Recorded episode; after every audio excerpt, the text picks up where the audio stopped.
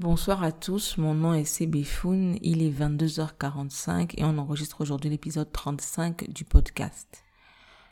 Le sujet dont je vais parler aujourd'hui est un sujet auquel je réfléchis depuis des années maintenant et ce qui me pousse à prendre la parole aujourd'hui, c'est la discussion que nous avons eue durant un live que j'ai organisé sur Instagram le jeudi dernier. Il était question de parler de rapport à soi, de rapport à l'autre, et nous nous sommes retrouvés à discuter à un moment donné de relations entre hommes et femmes.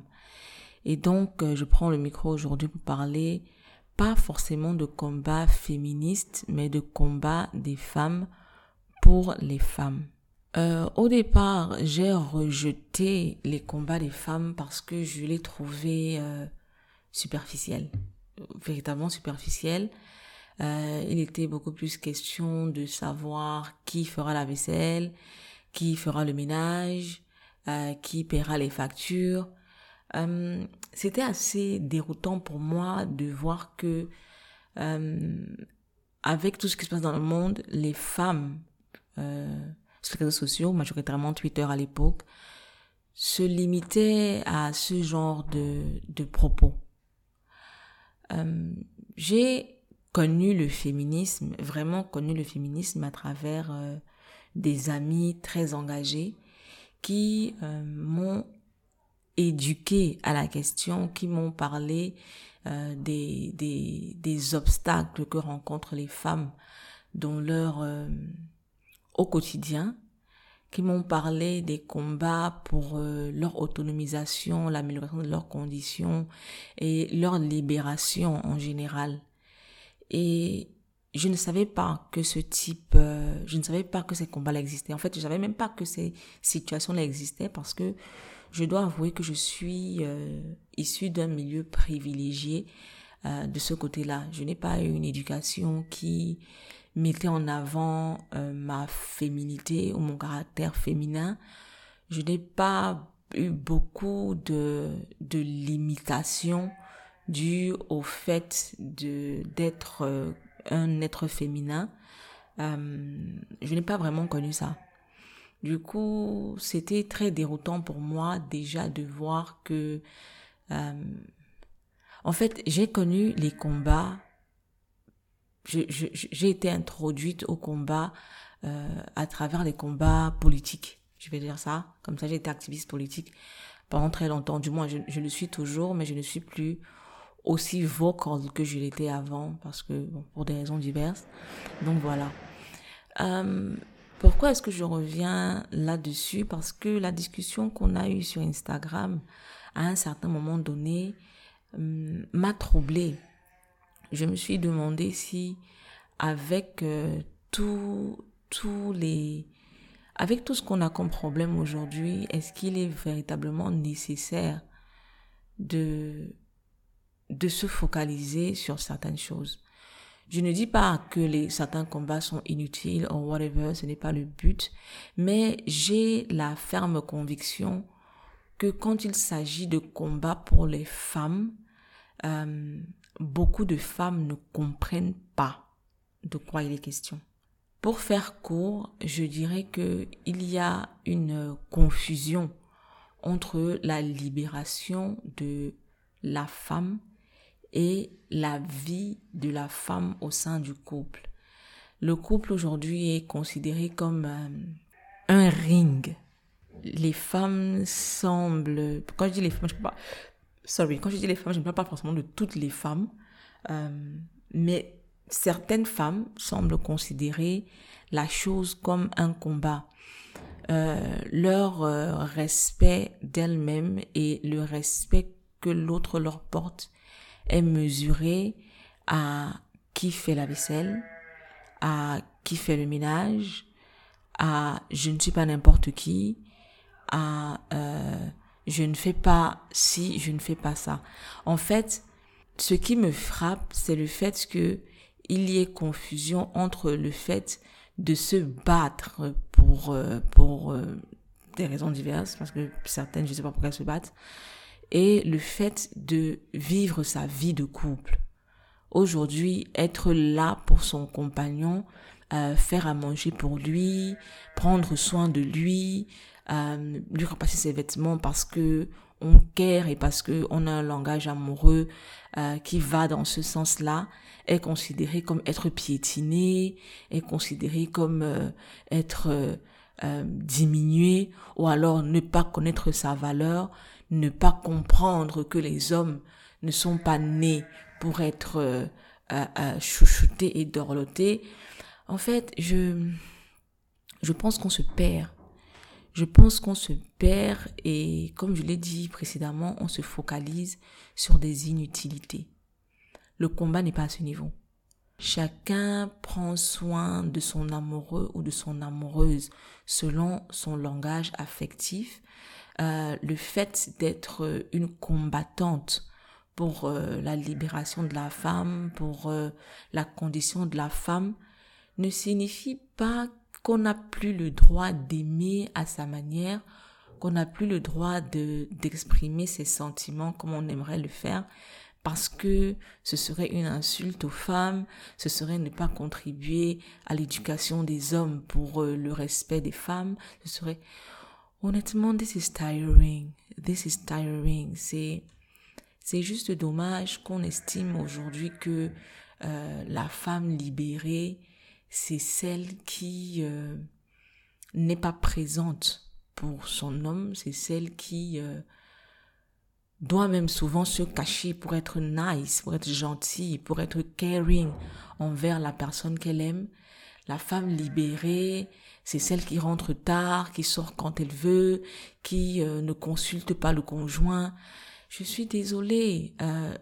à mon avis, on est juste en train de déplacer euh, la situation misérable dans laquelle on estime que la femme est et on crée un, un climat de domination du féminin euh, pour l'asservissement du masculin. Franchement, ce n'est pas, à mon avis, ce n'est pas de ça qu'il est question. Premièrement, les relations de couple restent les relations de couple et ce serait bien que chacun comprenne que qu'on soit qu'on soit combattant pour ci, combattant pour ça, tant dans la société qu'au sein de son couple ou alors dans, sa maison ou whatever, il y a des rôles. C'est pas parce que on est une femme et qu'on cuisine qu'on est euh, une moins que rien. Parce qu'on est un homme et qu'on cuisine qu'on est dominé par sa femme. Ça ne marche pas comme ça. Il y a, je sais pas, il y a des dynamiques de couple, il y a des ententes de couple, il y a des façons de s'aimer, il y a des façons de se parler, il y a des façons de se comporter l'un envers l'autre. Du coup, je ne comprends pas que euh, quand on parle de, de, de, femmes et de libération, on ne se limite qu'à qu'au manque de respect ou alors qu'au caractère, comment est-ce que je vais dire ça? On se limite à la revendication du manque de respect ou alors d'un amour froid envers son conjoint. Je, euh, je pense sincèrement que certaines réactions à certaines discussions sont euh, ne sont basées sur absolument aucune réflexion, ne sont basées sur absolument aucune éducation et qu'il y a une réelle euh, schizophrénie lorsqu'il s'agit de, de, de, de, de, sa libération ou de son autonomisation, de ce qu'on veut pour soi en tant que femme. Par exemple, on a des femmes qui vous diront, je ne veux pas être infantilisée, mais qui vous diront au même moment, je veux un homme qui me donne de l'argent et subvient à tous mes besoins, même si je travaille. Moi, je ne veux pas cuisiner. Moi, je ne veux pas faire ci. Moi, je ne veux pas faire cela. Mais voilà, euh, je veux un homme qui me donne tout. Euh, je veux un homme qui fait ci. Euh, je veux un homme. En fait, c'est comme si on veut quelque chose et son contraire. On veut être autonome, mais on veut quand même rester un bébé entre les mains d'un homme qui prendra soin de, de, de, de, vous. Or, I don't know, je ne comprends pas. Et puis, c'est aussi, euh, quand je parle de schizophrénie, c'est aussi euh, une, il y a aussi une grande, une très grande différence entre ce pourquoi on dit qu'on se bat et comment est-ce qu'on perçoit le réel. J'explique. Euh, on dit qu'on veut se battre pour... Euh, là, je parle de vie de couple, hein, pour avoir des hommes euh, respectueux, des hommes impliqués, euh, des hommes sur lesquels on peut s'appuyer. Mais au même moment, on estime que la copine qui est avec ce genre de personne est une chanceuse, euh, elle est, elle est par la grâce du, de Dieu, du ciel, de la, la providence tombée sur un homme euh, euh, différent parce que euh, même pas différent, hein, unique, oui, unique, un, un spécimen unique, euh, ou alors une, une, un type d'homme qui ne qui n'existe pas forcément. Il y en a un ou, sur sur 700 000 ou whatever. Et personne ne se remet en question, personne ne se demande si euh, on a revu notre comportement envers euh, ce qu'on accepte de l'autre, si on a revu la manière dont on se perçoit, comment on se respecte soi-même et ce qu'on est prêt à accepter pour soi-même. En fait, c'est juste épuisant. C'est épuisant de voir cette focalisation sur du moins ce déplacement des combats vers des inutilités. C'est fatigant de voir les réactions, d'assister aux réactions sans réflexion. C'est fatigant de se rendre compte du manque d'éducation et de se rendre compte que euh, le combat de la femme ne se résume qu'à son rapport à l'homme et pas vraiment à son rapport à elle-même.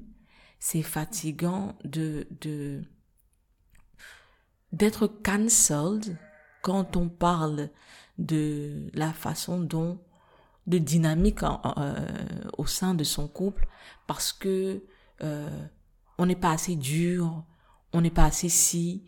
Euh, on nous dit clairement que euh, si on a envie de cuisiner pour l'autre, pour euh, pour le nourrir ou pour lui faire plaisir ou pour lui euh, exprimer notre, affection, c'est parce qu'on est conditionné par la société. Ça ne peut pas être un instinct, ça ne peut pas venir de nous. Ça, people just read like for real, read and think because ça peut pas continuer en fait, ça peut pas continuer, ça ne peut pas continuer. En réalité, je me suis rendu compte que dans l'espace francophone, le combat, quand je dis francophone, je parle de l'Afrique francophone, le combat des femmes pour les femmes euh, est un combat, je n'ai pas envie d'être irrespectueuse, hein, mais dans la majorité des cas, le combat est vide. Il est vide et les débats sont des débats de quartier et les combats ne sont pas politisés je m'en suis rendu compte, euh, du moins j'en ai eu la confirmation euh, en 2020 euh, avec Eyala, eyala.blog qui est une plateforme euh, féministe euh, créée par Françoise Beglo Moudouté qui est l'une des personnes qui m'a ouvert les yeux au, féministe, au féminisme. Sorry. du 27 au 31 juillet 2020, Eyala travaillait à la campagne Flip the Script en partenariat avec Oxfam. Il s'agissait de célébrer la femme africaine. Et j'ai pour la première fois écouté les féministes des pays africains anglophones et elles m'ont coupé le souffle. Les meufs ne blaguent pas. Les meufs ne blaguent pas. Elles te détaillent le code pénal de leur pays. Elles te détaillent le code civil de leur pays. Elles te détaillent les lois. Elles te, elle te présente une feuille de route politique pour autonomiser les femmes à tous les niveaux. En réalité, je pense que il reste important de parler d'éducation des femmes, de parler d'éducation des hommes, de parler de de, comportement euh, euh, du comportement de soi et du comportement de l'autre. Mais je pense que il est il est il reste encore plus important de politiser les combats, surtout en Afrique francophone, où euh, ça, c'est pas, ce n'est pas vraiment, ce n'est pas vraiment un combat qui est mené. Les femmes ne s'impliquent pas dans la politique, euh, dans la majorité des cas. Elles préfèrent se limiter à des débats de quartier. And this will stop. Elles devraient s'impliquer dans la politique pour faire changer les choses de l'intérieur. Et avant ça, avant ça, elle devrait s'éduquer. sur la condition de la femme. Elle devrait s'éduquer sur les combats des femmes.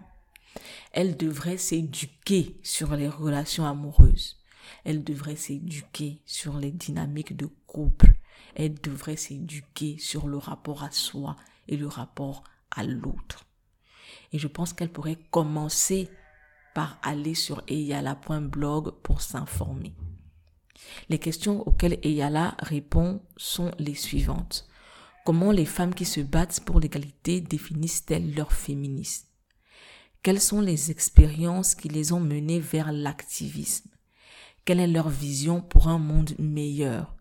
Qui sont leurs icônes? Quelles concessions doivent-elles faire au quotidien? Je répète, l'URL vers la plateforme, c'est eyala.blog. Eyala, c'est E-Y-A-L-A.blog. J'enregistre cet épisode aujourd'hui pour euh, des raisons toutes simples. La première est que je suis énervée, je suis fatiguée, je suis, euh, je suis juste lassée, quoi, de, de, de, toujours euh, écouter les mêmes discussions vides de sens, écouter les mêmes les mêmes arguments qui au final n'ont pas forcément leur place. Euh, écouter des femmes euh, parler du besoin d'éduquer les hommes, mais qui elles-mêmes ne s'éduquent pas, euh, c'est juste lassant. J'enregistre également cet épisode pour proposer des pistes de réflexion, de combat pour ces personnes-là qui au final n'en ont pas qui au final, euh, au lieu de se battre pour euh, leurs véritables conditions à elles et conditions des femmes dans un sens général, se limitent à des luttes au sein du couple.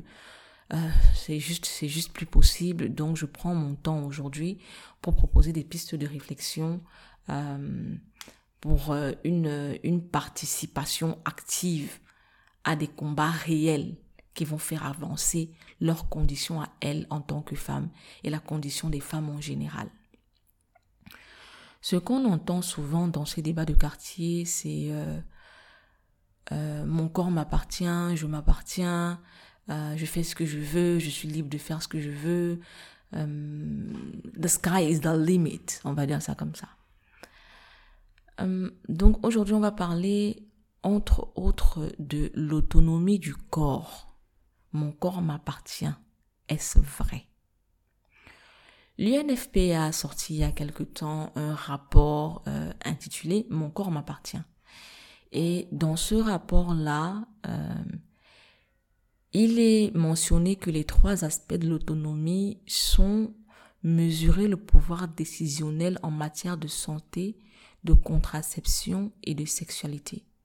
Nous, on va aller un petit peu au-delà. Dans cet épisode, on parlera également de droits sur son enfant et de moyens de subsistance des femmes. Commençons par sexualité et contraception. La sexualité des femmes est perçue comme une menace. Euh, et ça, c'est bien dommage. Aujourd'hui, une femme qui euh, est déviergée, comme on le dit souvent, est sale c'est une pute, euh, c'est une femme facile, euh, c'est tout ce que tu veux, elle n'est plus pure, euh, elle n'est plus épousable. je suis désolée, on se dira qu'on est dans une société contemporaine, mais ça reste vrai. si vous si vous prenez le pouls des discussions sur Twitter, parce que Twitter et Facebook sont, qu'on le veuille ou non, une mesure du pouls de de de comment est-ce que je vais dire ça? De ce qui, de ce qui est pensé et dit euh, dans le monde entre guillemets réel. Parce que voilà, les gens s'expriment sans filtre sur les réseaux sociaux, peut-être parce qu'ils pensent que ce n'est pas vraiment réel, mais bon voilà. Donc euh, les hommes vous diront qu'ils préfèrent avoir une femme vierge. Pourtant, ils font partie de ceux qui ont déviergé de nombreuses, de, nombreuses filles ou femmes. Euh, les tests de virginité sont encore pratiqués, euh, ce qui est une atteinte au corps à toutes celles qui me disent ouais mon corps m'appartient. Les tests de virginité sont encore pratiqués, l'excision pour euh, euh, réduire le plaisir de la femme, le fait de coudre les vagins pour que la femme reste étroite et ait mal lors des relations sexuelles pour le plaisir de son mari, mais aussi pour que le pour être révulsée par toute relation sexuelle euh, et donc par toute relation sexuelle avec quelqu'un d'autre que son époux. On parlera également du respect de la vie privée, qui est un droit et qui est un droit bafoué. La sexualité des femmes et des filles est une affaire familiale, voire communautaire. Combien de fois est-ce qu'on a fait asseoir toute une famille pour euh, nous faire comprendre que telle cousine n'est plus vierge et que telle cousine couche avec telle et que telle cousine, ce n'est jamais le frère, hein, c'est toujours la cousine, c'est toujours le, la sœur, c'est toujours, c'est toujours une meuf. Euh, la virginité, l'absence de virginité, la maturité du corps, la performance ou l'absence de performance sexuelle, l'infertilité, tout ça, c'est discuté publiquement atteinte à la vie privée. Donc ça, c'est aussi un combat euh, dans lequel vous pouvez vous lancer au cas où vous, euh, vous n'en avez pas. Le refus d'une éducation sexuelle qui empiète sur la santé sexuelle et reproductive, ça c'est un, réel problème. Beaucoup de jeunes filles ne comprennent pas comment fonctionne leur corps, euh, la signification des pertes, la, la signification et la couleur des pertes blanches ou même celle des règles. Je me souviens, j'avais une amie à l'université, sorry pour le bruit, j'avais une amie à l'université qui pensait que les règles faisaient partir les MST. Elle était en cycle universitaire, en cycle euh, de licence, et elle était convaincue que les MST euh, étaient soignés par les règles. Ça, vous ne vous en rendez peut-être pas compte, mais c'est euh, une atteinte au droit. Elle n'a pas été éduquée comme il le fallait. et aujourd'hui, du moins à cette époque, elle était dans une situation qui aurait pu être très qui aurait pu avoir des conditions dramatiques. Et je tiens à préciser que beaucoup de filles et de femmes aujourd'hui sont dans cette, dans, cette situation-là. Donc, euh, rigoler des, des, euh, des initiatives de, de, de sensibilisation, c'est joli, mais ça, elles ont leur place. Elles ont encore leur place aujourd'hui. Et euh, franchement, ce sont des, des, des, des, ce sont des domaines dans lesquels on ne se lance pas parce que la sexualité est réellement tabou dans nos sociétés et ce serait bien que plus de personnes s'activent dans ces domaines-là euh, pour une réelle libération et une réelle autonomisation des femmes et des filles on vous dira que l'éducation sexuelle euh, favorise les relations sexuelles précoces, ce qui à mon avis est faux, étant donné qu'on aurait expliqué clairement aux filles les conséquences des relations sexuelles précoces. On, aurait, on leur aurait expliqué clairement euh, les, méfaits d'une grossesse lorsque le corps n'est pas prêt à en accueillir une. On leur aurait expliqué les dangers même de, de certaines pratiques sexuelles. Franchement, euh, selon les recherches et selon le rapport de l'UNFPA dont j'ai parlé précédemment, les filles et les femmes ignorent souvent qu'elles ont le droit de refuser un rapport sexuel. On en rigole sur Twitter, on en rigole sur Facebook, mais le problème est réel. Peu de femmes savent qu'elles ont le pouvoir de dire non. Pour ce qui est des filles, euh, je pense que on pourrait faire tout un épisode de podcast sur la question.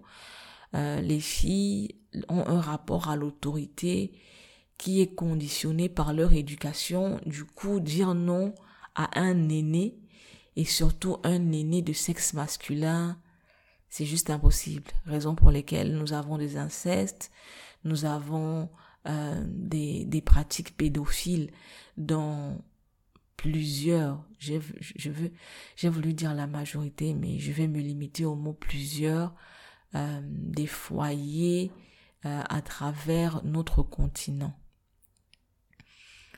Parlons à présent de l'âge de la majorité sexuelle. Il est effarant dans certains pays africains. 13 ans dans les Comores, 16 ans au Cameroun, en Iswatini, au Gabon et au Ghana, 14 ans au Malawi et à Madagascar, 18 ans au Burundi, en Gambie et à Djibouti, 20 ans en Angola. L'âge légal pour consommer de l'alcool dans la plupart de ces pays est 21 ans. Donc, on pourrait dire qu'on n'est pas assez mature pour consommer de l'alcool, mais on est assez mature pour coucher avec des gens qui sont très souvent plus, euh, bien plus âgés que nous. On vous parlera de 30 ans en Afrique du Sud, euh, un pays où le taux de grossesse précoce reste plus ou moins élevé. Dans certains de ces pays-là, les lois sur l'âge de la majorité sexuelle sont en contradiction avec celles qui définissent l'âge minimal permettant d'accéder aux services de santé sexuelle ou l'âge minimal auquel on peut se marier.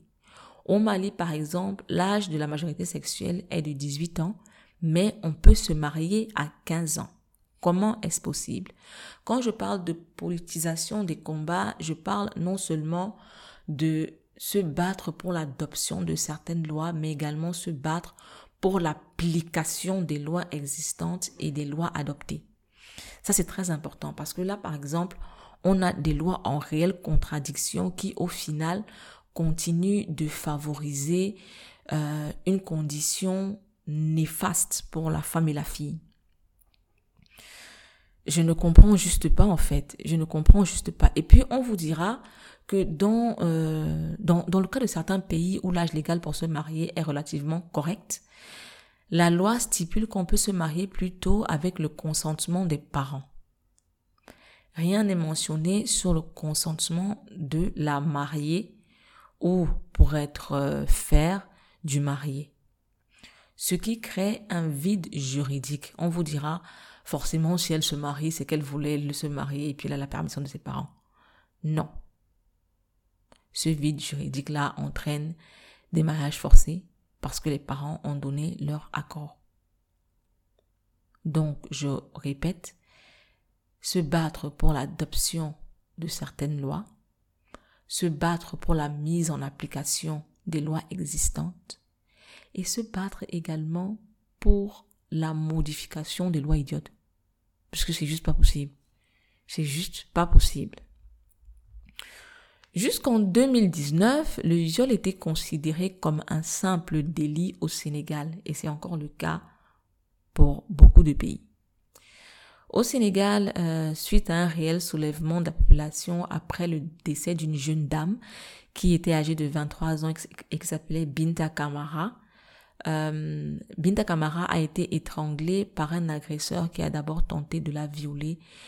Et puis la population en a eu ras le bol et s'est soulevée et les lois ont été euh, modifiées, amendées. Je ne sais pas quel est le terme juridique, mais elles ont été changées.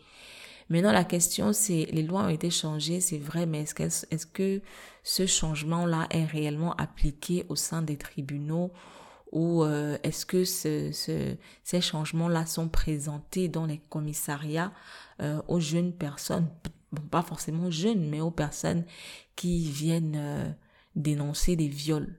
Est-ce qu'on leur dit clairement que voilà, sache que aujourd'hui c'est un délit, la personne peut aller en tôle, machin et tout.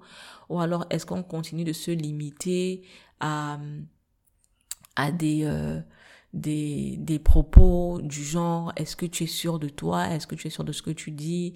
Est-ce que tu veux vraiment que cet homme-là aille en prison? Est-ce que tu veux vraiment euh, gâcher sa vie?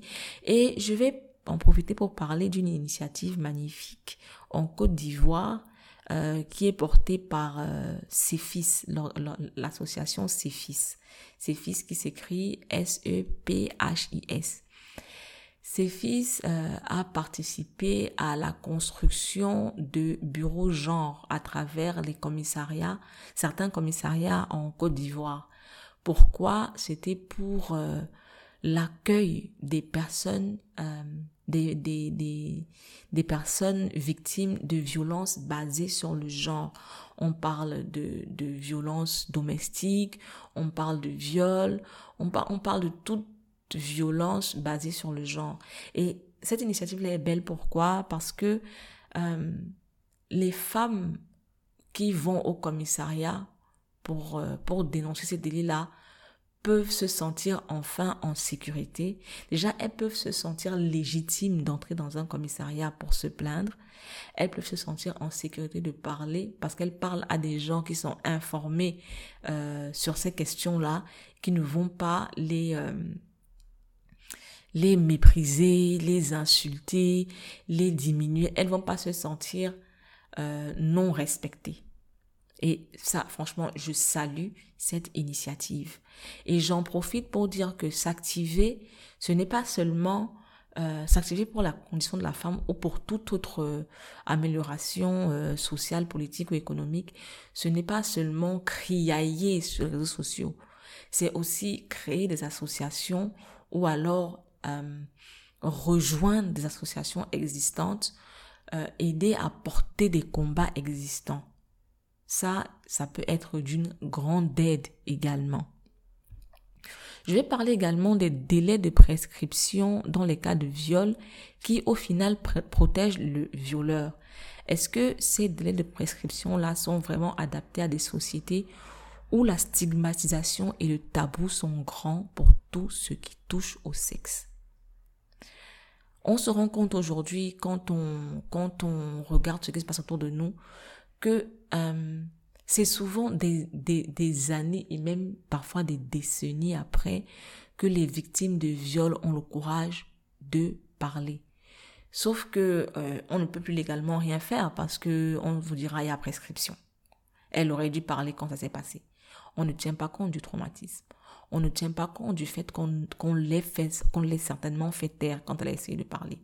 On ne tient pas compte des dynamiques sociales sociaux, politiques, économiques, whatever, de nos communautés. On ne tient pas compte de tout ça et on applique des prescriptions euh, qui sont en réalité un copier-coller de des codes pénaux ou civils ou whatever euh, d'ailleurs. Par exemple, le code pénal camerounais, euh, jusqu'à très récemment, je ne sais pas si ça a changé, mais en 2016, on parlait encore du citoyen français. On n'avait même pas, il n'avait même pas pris la peine de, de, de changer le mot français en camerounais. C'était un copier-coller tellement idiot qu'on parlait du citoyen camerounais en disant le citoyen français. C'était, c'est, c'est, c'est, c'est, en fait, je vais m'énerver. Donc il faut que je me calme. Je vais m'énerver. Euh, toujours dans le cas de la sexualité, je vais parler de l'impossibilité de recourir à une contraception définitive, même quand on est une, une personne adulte. Euh, J'en parle parce que je l'ai vécu. J'ai voulu me faire ligaturer les trompes, j'avais 27 ans passés, 27, 28 ans je pense. Et la première fois que j'ai demandé à, avoir les trompes ligaturées à une, une gynécologue, elle m'a dit non. Elle m'a dit que je suis célibataire et que je pourrais rencontrer un homme euh, qui voudra certainement des enfants. J'ai pensé être seule dans la situation. En fait, j'étais tellement étonnée. Euh, et puis j'ai lu il y a quelque temps sur sur sur euh, sur Instagram une personne qui faisait un témoignage pareil, qui partageait une expérience pareille et qui disait quelque chose que je n'avais même pas considéré à l'époque. Elle disait, euh, je suis célibataire, je n'ai pas encore rencontré quelqu'un et on me dit déjà que mon corps appartient à cette personne que je rencontrerai euh, potentiellement et que mon utérus dépend des volontés de cette personne que je ne connais même pas encore. Quand on dit mon corps m'appartient, euh, le corps n'appartient pas seulement parce qu'on peut le laver euh, quand on veut, parce qu'on peut euh, avoir des relations sexuelles avec qui on veut quand on veut. Euh, sur le, sur le, il faut regarder tous les aspects de la chose sur le plan médical, le corps, sur le plan médical, surtout quand il s'agit de contraception, le corps de l'être féminin ne lui appartient pas forcément. Et ce serait bien de se pencher euh, sur cette question-là. La deuxième fois que j'ai posé la question, le moins que j'ai demandé à avoir, recours, à avoir recours sorry, à une ligaturation des trompes, c'était euh, quand on préparait mon accouchement, parce que je devais faire, je devais avoir une césarienne, et j'ai demandé si je pouvais me faire ligaturer les trompes. On m'a parlé de blasphème, on m'a parlé de l'homme avec qui je suis, qui peut-être à un moment de sa vie voudra un deuxième enfant. On m'a pas dit, écoute, euh, ne te précipite pas, peut-être que à son point tu voudras un deuxième enfant. Non, ce n'était pas en ligne de compte. C'était ton mec peut-être voudra un deuxième enfant, donc arrête la folie. Donc les mon corps m'appartient, mon corps m'appartient, il faudrait peut-être penser la chose. Selon Handicap International, les femmes souffrant de handicap sont près de dix fois plus exposées aux violences que les autres et elles n'ont pratiquement aucune autonomie. Je ne sais pas si vous avez suivi euh, le, le, le, le tollé qu'a fait le cas Britney Spears tout dernièrement quand elle était en procès contre ses tuteurs légaux, notamment son père. Euh, je ne sais pas si vous avez suivi ça, on parlait, elle, a parlé à un moment donné du fait d'être forcée à, à, à, recourir à, à une contraception. Pourtant, elle voulait faire des enfants avec son mec. Sauf que euh, elle était sous, elle avait un tuteur légal qui s'occupait non seulement de son argent mais de sa vie. En fait, elle était, elle était gérée par quelqu'un. Je vais dire ça comme ça. Je ne connais pas le terme juridique. Et elle n'avait pas le droit de faire des enfants parce que cette personne-là ne voulait pas. Euh, parallèlement à cette histoire-là, il y a eu un mouvement qui s'est soulevé, euh, un mouvement porté par les femmes souffrant de handicap, qui disait que c'est bien que le cas de Britney Spears euh, fasse mettre en lumière le fait, mettre en lumière la contraception forcée parce que c'est le quotidien des femmes souffrant de handicap. il, leur il, il, leur est littéralement interdit de faire des enfants par euh, leur famille, par euh, les gens qui estiment être leurs gardiens. et parfois, euh, c'est fait sans leur consentement et même sans, sans qu'elles le sachent. Certaines sont stérilisées quand elles sont enfants. souffrant de trisomie 21, souffrant de retard mental, souffrant de n'étant pas capables d'utiliser leurs membres, elles sont stérilisées sans leur consentement ou alors on leur on, les oblige à avoir recours à une contraception permanente. Euh, je, ne sais pas si vous avez suivi, si vous avez eu vent de, ce mouvement-là, mais ce serait peut-être bien de, faire des recherches à, à ce niveau-là pour vous informer sur la question. Euh, en parlant des femmes souffrant de handicap, on va parler également de maltraitance physique et psychologique dont elles sont victimes, surtout au sein de leur famille. Euh, les insultes, euh, le manque de respect, euh, c'est tellement fréquent pour cette personne-là. En fait, quand je dis femme à ce niveau, quand je parle de handicap, quand je parle de maltraitance physique et psychologique, les hommes aussi en sont victimes. Je ne, je ne nie pas leur souffrance à ce niveau. C'est juste que pour cet épisode, je me, je me, je me, focalise sur le cas des personnes de sexe féminin. Donc, outre la, la, la maltraitance physique, il y a également l'interdiction de travailler et donc d'avoir des, des moyens de subsistance et donc d'avoir son autonomie. Je suis autonome, nous devons être autonomes, ça passe également par ça. Parlons à présent du mariage. 650 millions de femmes en vie en 2020 ont été mariées avant l'âge de 18 ans dans le monde et chaque année 12 millions de filles le sont avant d'atteindre l'âge adulte. Ce nombre est sans doute sous-estimé, ces formes d'union rarement légales n'étant pas toujours déclarées aux autorités. Au Niger, 76% des femmes mariées le sont avant l'âge de 18 ans. C'est le taux le plus élevé au monde. Euh, dans l'article sur le blog qui, euh, qui sera dédié à cet épisode, vous aurez une liste des sources que j'ai euh, que j'ai consultées pour étoffer cet épisode. Donc on ne dira pas ouais, elle parle sans fondement, ouais, elle fait chier le monde. Je vais partager des sources avec vous. C'est bien joli de danser à la dot des copines, mais la dot relègue les femmes à un statut de propriété et perpétue l'idée selon laquelle un homme achète la capacité de procréation et de production de sa femme, et plus encore son obéissance. Vous me direz, ouais, en fait, la dot, c'est symbolique. Ouais, en fait, la dot, euh, c'est c'est une manière pour l'homme de remercier les parents de de de de, de, celle qu'il épouse, de l'avoir élevé comme ils l'ont élevé. Ouais, c'est si, ouais, c'est ça. Mais euh, plus euh, précédemment, j'ai parlé de de schizophrénie. Dans le cas de la dot, ça s'applique également.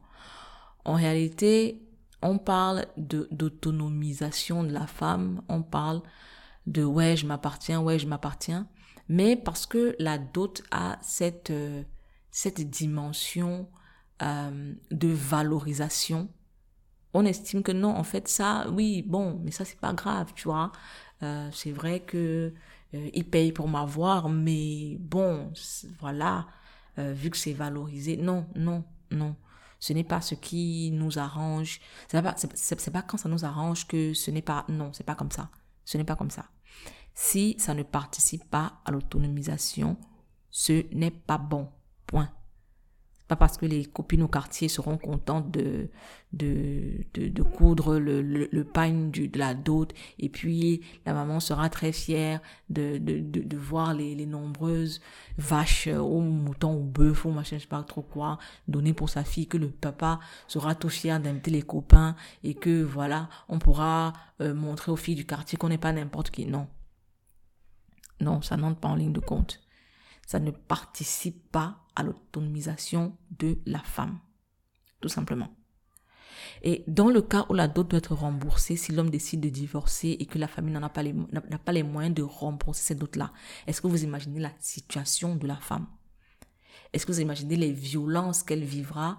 Parce que l'homme ne va pas la, la rendre, étant donné qu'il a acheté, va pas rendre la marchandise aux parents sans qu'on ne lui remette son argent.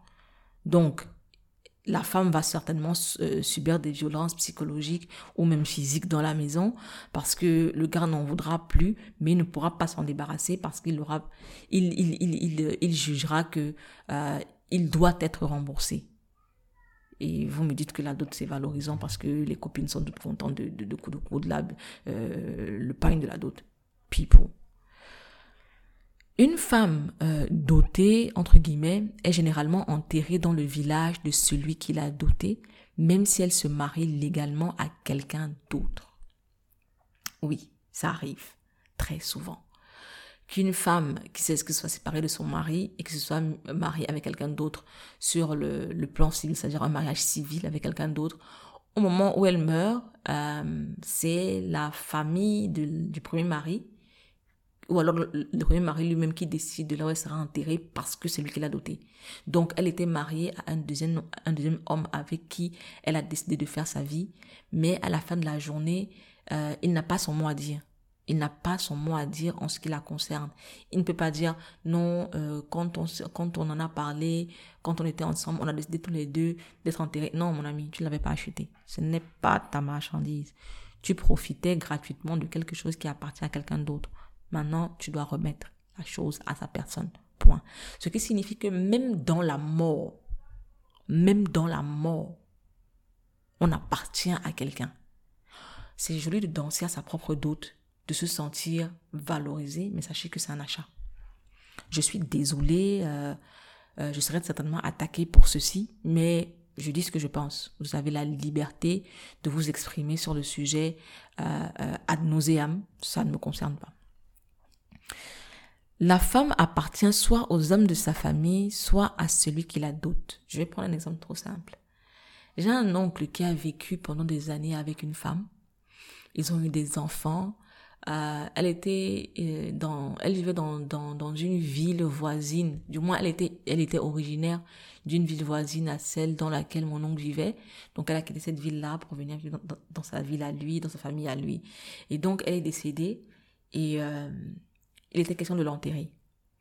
Sa famille a dit non. Sa famille a dit euh, on ne l'enterre pas tant que le mec ne l'a pas doté.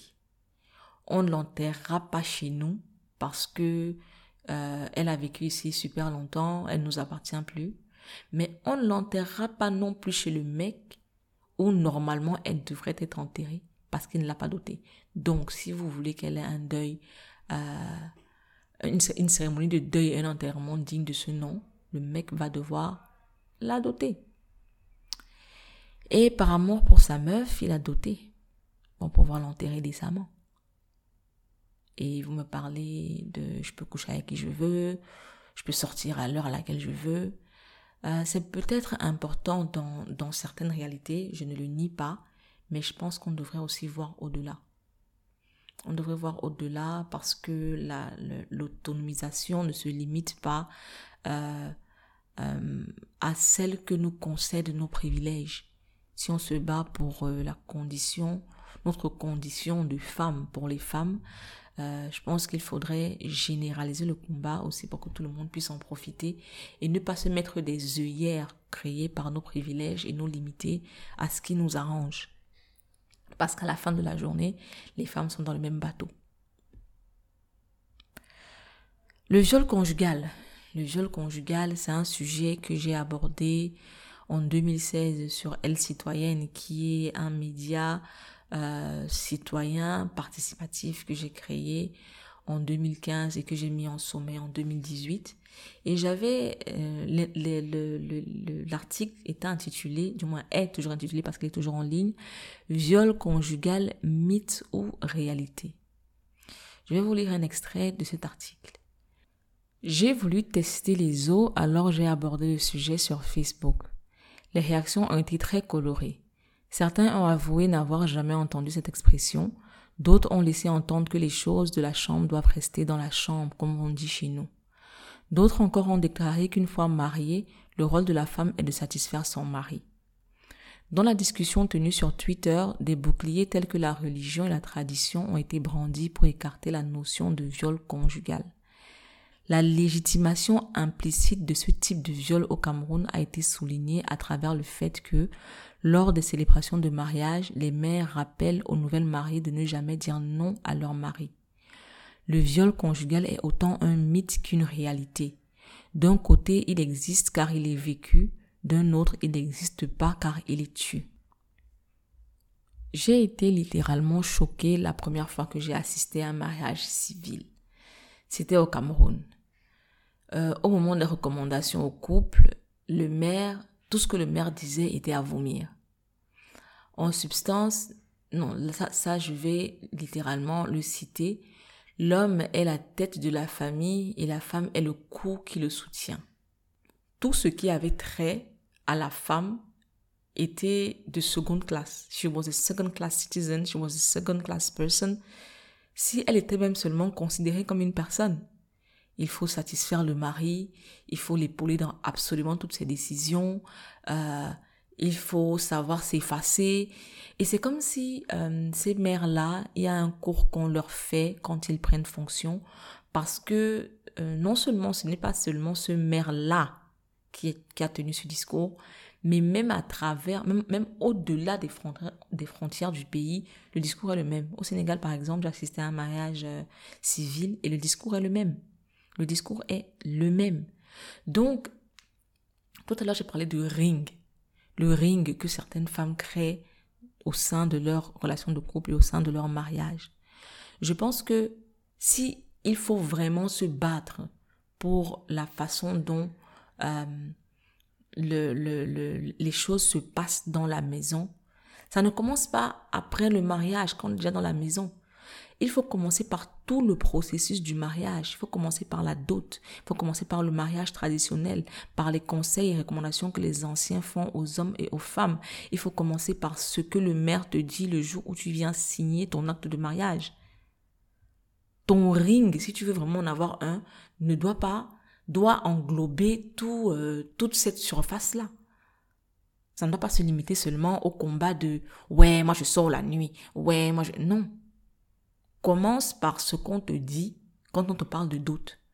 Commence par ce qu'on te dit quand on te dit, quand les anciens te disent une femme doit être obéissante, une femme doit être soumise, une femme doit laisser euh, à, son mari, euh, doit, faire à son mari, du moins doit, doit, doit euh, se débrouiller pour que son mari sente à tout moment qu'il est l'homme et l'être viril de la maison.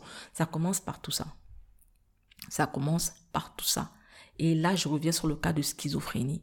Vous ne pouvez pas accepter qu'on vous traite comme ça pendant tout le processus du mariage et dans la maison venir faire le bruit. C'est pas possible. Et même quel bruit? Quel bruit? Anyway.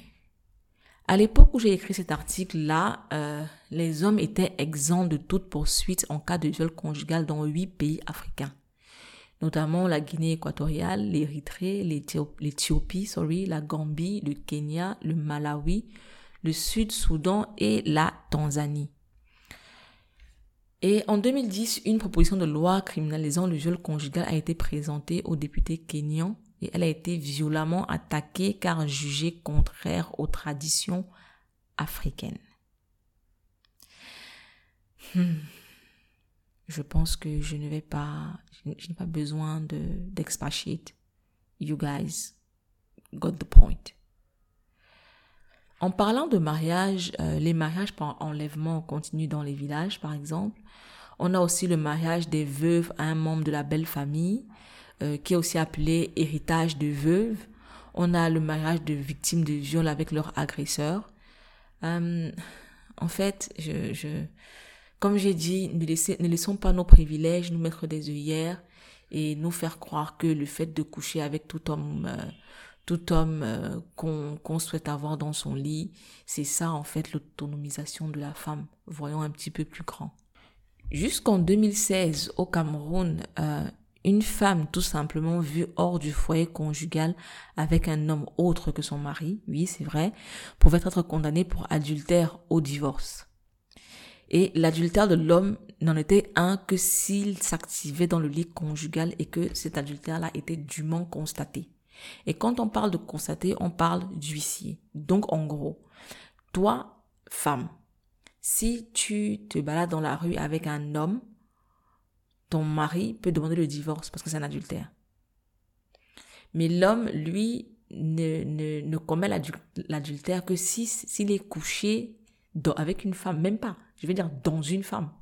S'il est dans une femme, dans le lit conjugal, et si c'est dûment constaté. Et euh, en matière de, en matière juridique, quand on parle de constater, on parle d'un huissier. Donc, tu vas le voir dans le lit, tu vas leur dire non, attendez, ne bougez pas, euh, je vais chercher l'huissier pour qu'il puisse contacter, euh, constater, continuez de vous activer, j'arrive. En gros, c'était ça jusqu'en 2016 euh, que stipulait le code pénal. Et jusqu'en 2016 au Cameroun, l'expulsion du foyer conjugal par le conjoint n'était pas pénalisée. J'ai parlé tout à l'heure d'adoption de, lois, mais aussi de mise en application des lois.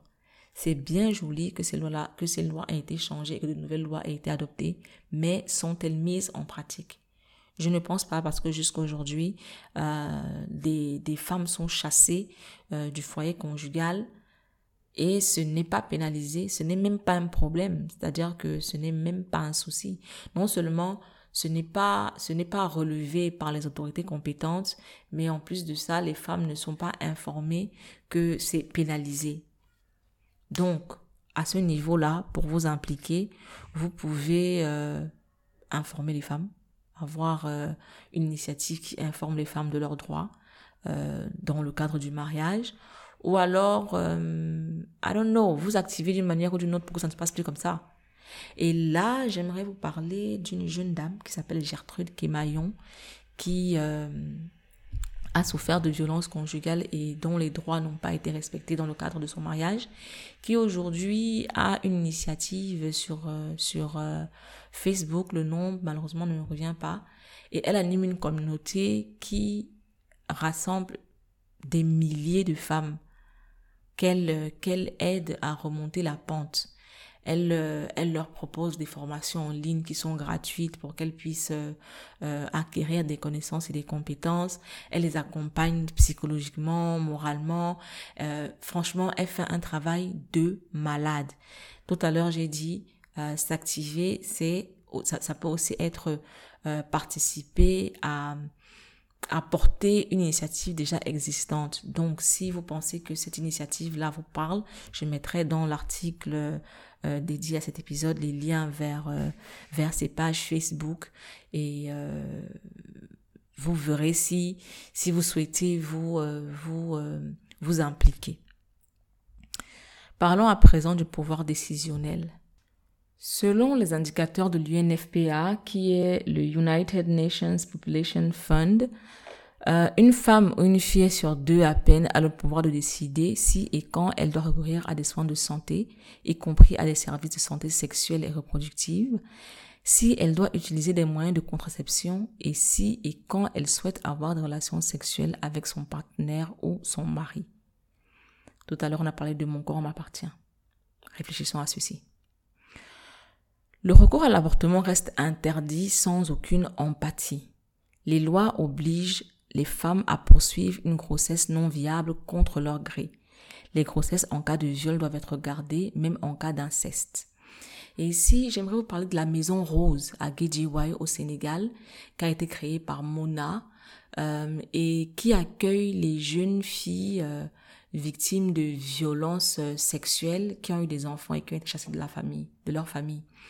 J'ai visité la Maison Rose et j'ai entendu un petit peu l'histoire de ces filles-là beaucoup d'entre elles euh, ont porté l'enfant de leur père.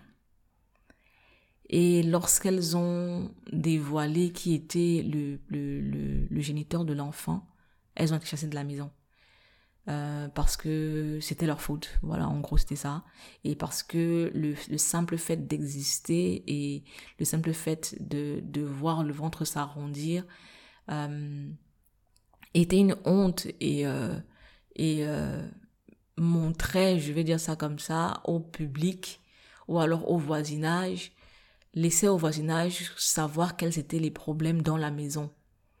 Donc euh, elles étaient mises dehors, c'était leur faute, elles étaient la preuve que ça n'allait pas dans la maison, elles étaient la preuve que que le papa n'était pas quelqu'un de parfait, euh, elles étaient foutues à la porte. Et la maison rose euh, les accueille et les leur offre un accompagnement psychologique euh, et les, euh, les autonomise financièrement grâce à des formations, par exemple en couture, pour qu'elles puissent euh, avoir une, une activité génératrice de revenus et prendre soin d'elles et, et de leur enfant si elles souhaitent le garder.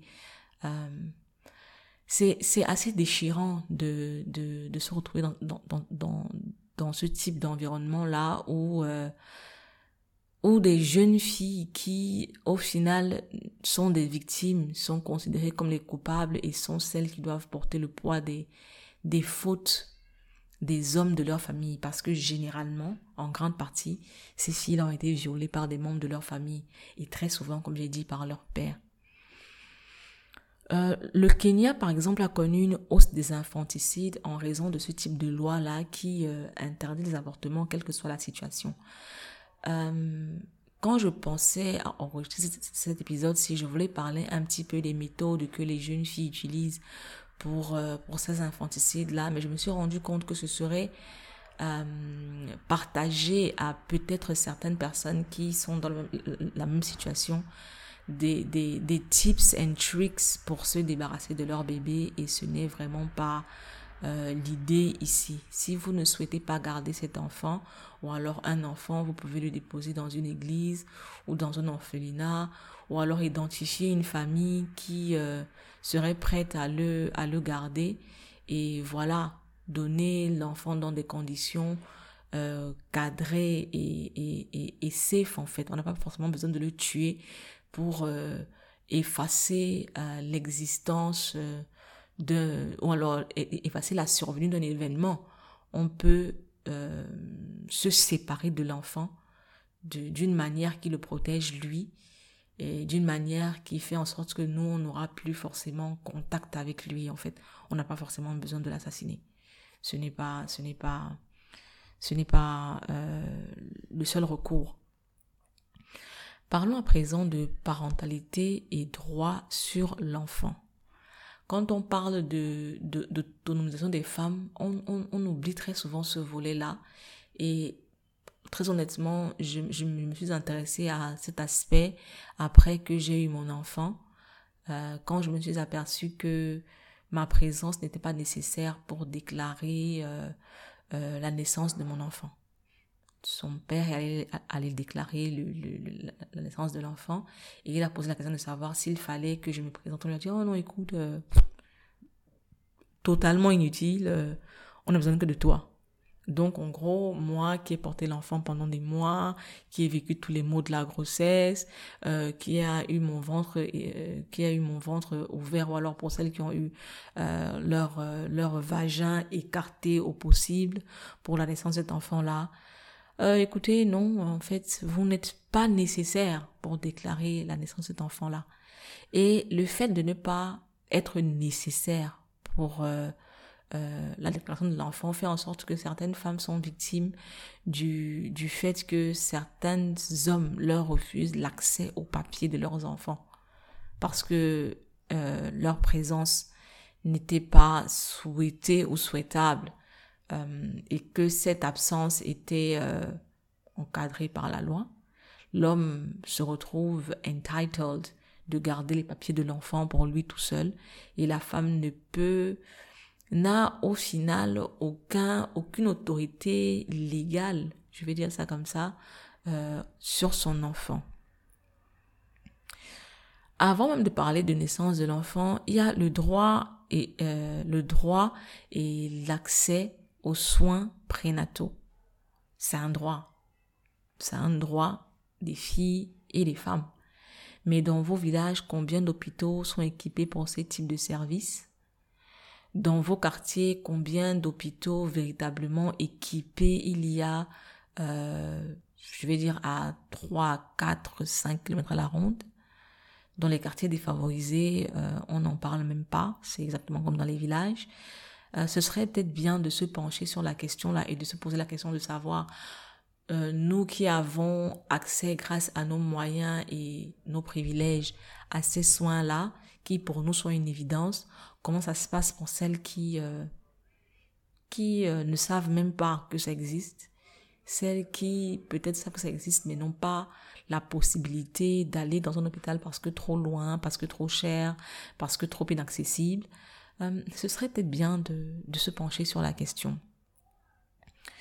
Ensuite, le droit de quitter le pays avec son enfant. Dans certains pays, selon les lois dans certains pays, euh, on vous dira que la, la mère de l'enfant a besoin d'une autorisation écrite et signée du père pour sortir l'enfant du pays. Dans d'autres pays, on vous dira que le père a lui aussi tout aussi bien besoin de l'accord euh, signé de sa femme pour sortir l'enfant du pays. Sauf que, sauf que, selon les cultures et traditions africaines, l'enfant, on, on, dit toujours, on dit toujours, oui, on dit toujours que l'enfant c'est l'enfant de la mère. Mais ça, ce qu'on ignore, ou alors ce qu'on oublie de voir, c'est qu'on le dit quand il s'agit de souffrir pour l'enfant. Quand il s'agit de mariage, par exemple, dans les villages, est-ce que la mère a son mot à dire? Non C'est le père qui décide qui sa fille épouse. C'est le père qui décide de ce que son fils fera de sa vie. C'est le père qui décide de l'éducation que les enfants auront. Oui, l'enfant, c'est l'enfant de la mère, mais seulement quand il s'agit de souffrir pour l'enfant. Seulement quand il s'agit de trimer, de. De, de, J'aime pas le mot sacrifice, mais laissez-moi l'utiliser. Euh, de se sacrifier pour, euh, pour euh, la bonne évolution de son enfant. Là, c'est l'enfant de la mère. Quand il s'agit de toute autre chose, non, l'enfant est l'enfant du père. Et ces cultures et traditions-là s'apacide la, la, le, les lois euh, ou, les cadres juridiques. Quand je dis c'est je veux dire, elles ont plus de poids en fait dans l'imaginaire collectif par rapport euh, aux lois adoptées. Ce qui fait que il serait très difficile d'arriver dans un, dans un aéroport en Afrique francophone, je ne sais pas trop pour l'Afrique anglophone, en Afrique francophone, euh, il serait difficile de voir un, père avec son enfant au checkpoint à l'aéroport et puis euh, on lui demande, ouais, est-ce que ta femme t'a donné l'autorisation de sortir avec l'enfant? C'est limite insultant dans nos cultures et dans nos traditions, c'est limite insultant. Mais pour une femme, euh, ça va de soi que elle doit avoir l'autorisation du, du, du, du père de l'enfant. Donc, euh, compte tenu de cette situation-là, imaginez le cas d'une femme dans un pays étranger qui a euh, fait un enfant avec un homme qui ne sait, on va dire, ne s'est pas forcément intéressé à l'enfant pendant des années. Et maintenant, la femme veut quitter le pays avec son enfant, elle veut rentrer chez elle ou elle veut aller ailleurs avec son enfant. Et on lui dit, écoute, pour te barrer avec cet enfant, il te faut l'autorisation signée du père. Il se passe quoi si c'est ce jour-là que ce père-là se rappelle qu'il a un enfant et qu'il décide que, oh non, finalement, euh, il ne bougera pas? Imaginons que l'enfant a déjà 11, 12, 13 ans, il a toujours vécu avec sa mère, qui a toujours pris soin de lui, son père ne, il le voyait de façon épisodique, le père ne s'est jamais soucié de ses besoins financiers ou même de ses besoins affectifs, hein. Et euh, là, il se dit, oh non, euh, je suis l'homme, je peux décider, donc je décide que il ne bouge pas. Il ne bouge pas. Qu'est-ce que tu fais de tout son cadre affectif? Qu'est-ce que, tu fais de sa mère? Qu'est-ce que tu fais? Qu'est-ce que tu fais de sa vie en fait? Ce sont des cas très fréquents. Ce sont des cas très fréquents et même aussi, tout aussi fréquents même pour les femmes dans leur propre pays qui veulent quitter le pays peut-être parce que elles ont trouvé un meilleur boulot ailleurs ou elles ont de meilleures opportunités ailleurs. Et puis là, le père te dit, euh, écoute, non. Je n'ai certes pas euh, pris soin de cet enfant pendant des années, mais voilà, je décide que tu qu'il ne bouge pas. Et très souvent, le ce je décide qu'il ne bouge pas peut se traduire en je décide que toi tu ne bouges pas. Je ne suis plus ton mec.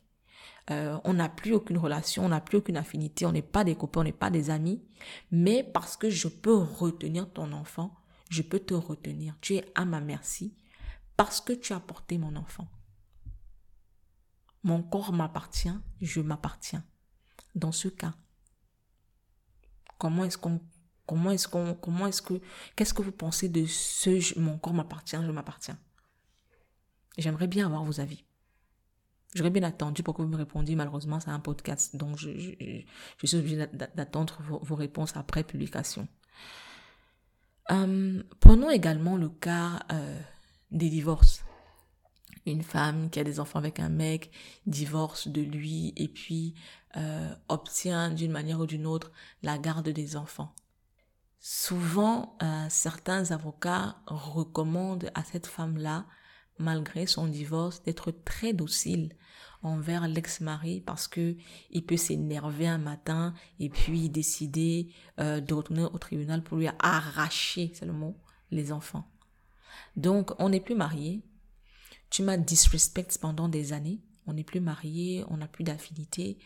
Euh, mais parce que on a des enfants et que j'ai le devoir, je suis, je suis euh, euh, réduite à devoir avoir peur que tu m'arraches mes enfants.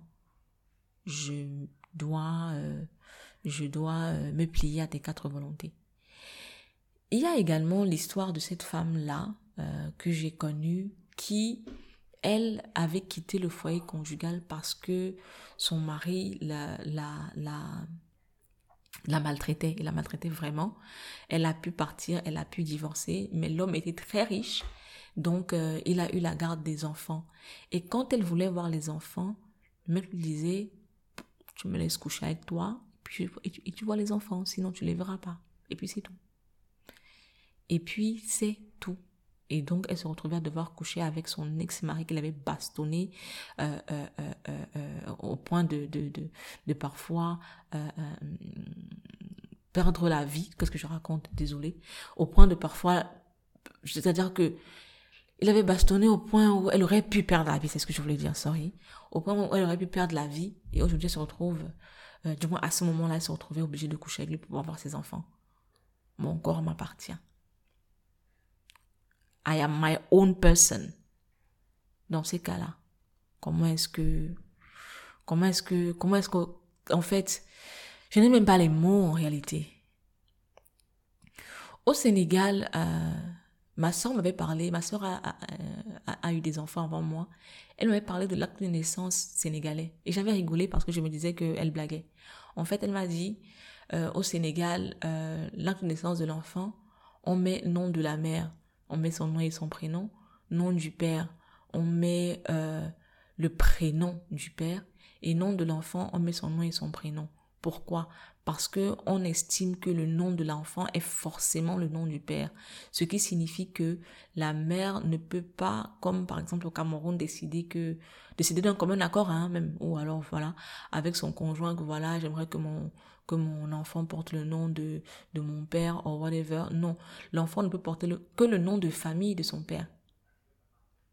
Ce n'est pas possible pour lui de porter un autre nom de famille que celui de son père selon la manière dont euh, l'acte de naissance est, est conçu. En réalité, l'enfant, dans ce cas-là, c'est l'enfant du père, quoi. Toi, voilà, on ne sait pas trop, mais l'enfant ne peut porter que le nom de son père. Et j'aimerais revenir sur le fait de déclarer l'enfant, sur la déclaration de l'enfant et le caractère non nécessaire de, de, la présence de la, de la mère de l'enfant lorsqu'il faut le déclarer. Il y a une jeune dame qui a fait un enfant avec un mec euh, au Sénégal. Le mec n'était pas sénégalais, elle, est camerounaise. Et quand elle a fait l'enfant avec le mec, le mec lui a dit, écoute, euh, rien à foutre, tu te débrouilles. Il fallait déclarer l'enfant. Elle allait à l'ambassade du Cameroun. L'ambassade du Cameroun, on lui a dit, écoute, euh, on veut voir, on veut voir le père de l'enfant, sinon tu ne peux pas le déclarer. Euh, ça a été très difficile pour elle. Elle n'a pas pu déclarer son enfant. Elle est allée, au final, euh, elle s'est résolue à aller dans un service sénégalais. Malheureusement, le Sénégalais, le, Sénégal n'a pas le droit du sol, donc l'enfant n'est pas sénégalais, du coup, il ne peut pas être déclaré comme sénégalais, donc problème. Comment elle fait, comment elle fait, comment elle fait L'enfant ne peut pas avoir les papiers camerounais, l'enfant ne peut pas avoir les papiers sénégalais. Euh, what to do, what to do. La seule chose qu'elle a pu faire, la seule chose à laquelle elle a été, euh, euh, réduite, c'est supplier le père pendant une année pour qu'il accepte de participer à la déclaration de l'enfant pour que l'enfant puisse avoir des papiers. Et l'enfant ne pouvait avoir les papiers que du pays du père. Le père était français. Donc, pour que l'enfant puisse avoir ses papiers français, il fallait véritablement que la maman lui court après, euh, court après le père, qu'elle le supplie, qu'elle qu'elle se plie à ses quatre volontés. On ne va pas parler des quatre volontés en question, pour que finalement son enfant puisse avoir les papiers. Mon corps m'appartient. I am my own person. En dernier lieu, j'aimerais parler des moyens de subsistance. Euh, on est tous informés euh, des discriminations au travail, des salaires inférieurs qu'il s'agit des femmes et autres, donc on ne va pas en parler. Euh, on va aborder d'autres questions. Dans plusieurs pays d'Afrique, les femmes n'ont pas accès à la terre, pourtant premier moyen de subsistance en zone rurale. Julius Nyerere a dit euh, En Afrique, la femme trime toute sa vie sur une terre qu'elle ne possède pas pour produire ce qu'elle ne contrôle pas. Et si son mariage se termine par un divorce ou la mort de son mari, elle peut être renvoyée les mains vides. Dans un pays comme le, Burkina Faso, euh, le droit moderne et le droit coutumier coexistent. Pour tout ce qui est de l'accès à la terre en zone non urbaine, le droit coutumier prévaut. Et selon le droit coutumier, généralement, euh, la femme n'a pas accès à la terre dans son propre village parce qu'on estime qu'elle va se marier et qu'elle aura accès aux biens de son mari. Euh, et quand le mari meurt, on estime que la femme n'est pas du village ou alors, quand elle, quand elle divorce ou quand le mari décède, on estime que la femme n'est pas du village et elle devrait rentrer chez elle, dans son village à elle, pour aller chercher la terre là-bas. Point. Donc, elle est en balotage comme ça par rapport au droit coutumier euh, qui, ne, qui, ne, qui a plus de valeur que le droit, que les cadres juridiques existants. L'exclusion des femmes du contrôle de la gestion des terres constitue l'une des caractéristiques majeures des droits coutumiers. La cause principale serait le fait que la femme est originaire d'un autre lignage qui détient des terres dans son village d'origine. Les femmes n'ont pas droit d'appropriation, mais seulement une autorisation, une tolérance aux fins d'exploitation des terres sans plus. Ce qui signifie quoi? Que la terre lui est prêtée. Elle peut utiliser la terre pour euh, avoir son petit champ, pour nourrir sa famille et très souvent nourrir le mari aussi dans les villages. Mais une fois qu'on en a marre de sa bouille, alors qu'on veut faire autre chose avec la terre, on lui dit, bon écoute, va te débrouiller ailleurs, on va construire ici. Qu'est-ce que je vais manger? Rien à foutre. Nous, on va construire ici et puis c'est tout. Voilà à quoi sont regites les femmes quand il s'agit de terre. Selon ce même droit coutumier, les femmes ne peuvent pas hériter des terres dans leur village parce qu'elles se marieront de toute façon et jouiront des biens du mari. C'est ce dont je parlais tout à l'heure. L'accès à la terre est associé au pouvoir dont les femmes en sont écartées. Au Mali, euh, les femmes sont les premières affectées par l'insécurité foncière. Elles représentent 51,6% de la population dans les campagnes, constituent 60% de la main-d'œuvre agricole et apportent environ 80% de la production alimentaire. Mais cette terre-là, tout comme ces denrées alimentaires qu'elles produisent, ne leur appartient pas.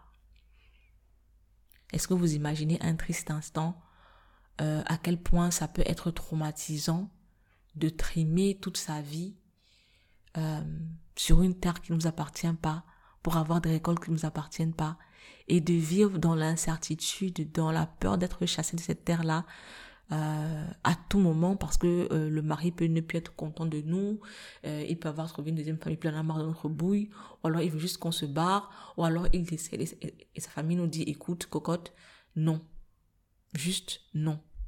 Non, imaginez juste un triste instant. En réalité, euh, comme je dis au départ, j'ai fait cet épisode-ci pour qu'on puisse s'asseoir et réfléchir aux réels problèmes.